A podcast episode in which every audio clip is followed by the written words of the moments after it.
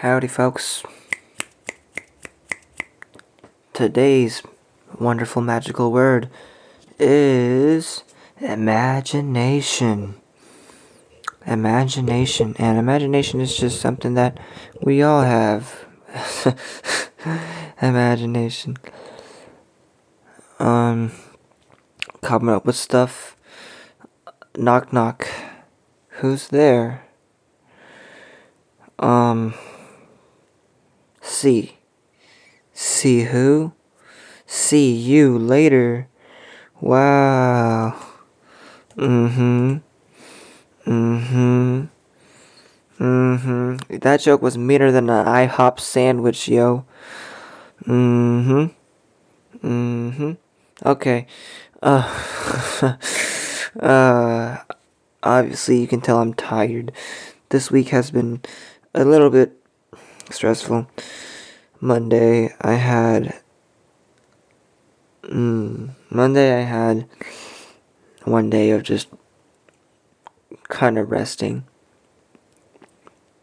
Tuesday, or I had everything at the lesson. Tuesday I had a, a, a history test that I failed pretty badly. Um,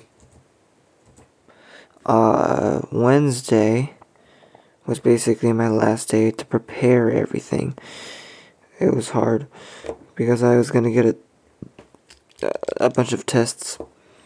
Wednesday was my prep day, and like every day I have like race rehearsals, and they have just been super tiring, and they take a lot of time. And so I have my tests on Thursday, math test part one, and then everything. And then on Friday, today, I had a physics test and part two of my math test, which was also um, not too pleasant, but alright. Um, the math tests were alright. The physics, though, physics was bad. Physics was hard. And, uh, because I'm just bad at physics. I don't really know too much about physics. Because the way I learn about math, like, I feel like it's easier to learn math than it is to learn physics. That's just me. At least with my class. Um, we have, like, homework assignments.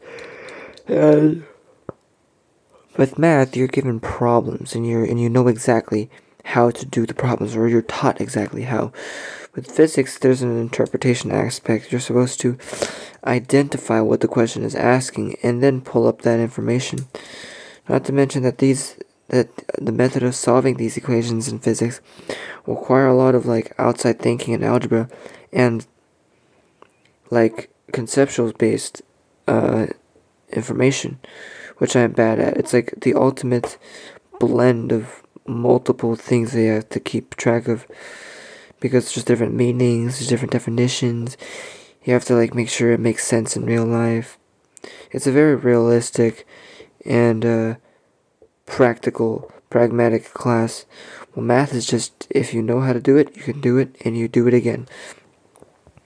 That's enough of me ranting about math. I finished my tests. Uh, go drink some water, it's good for you. And I'll catch you on the flip side. See ya.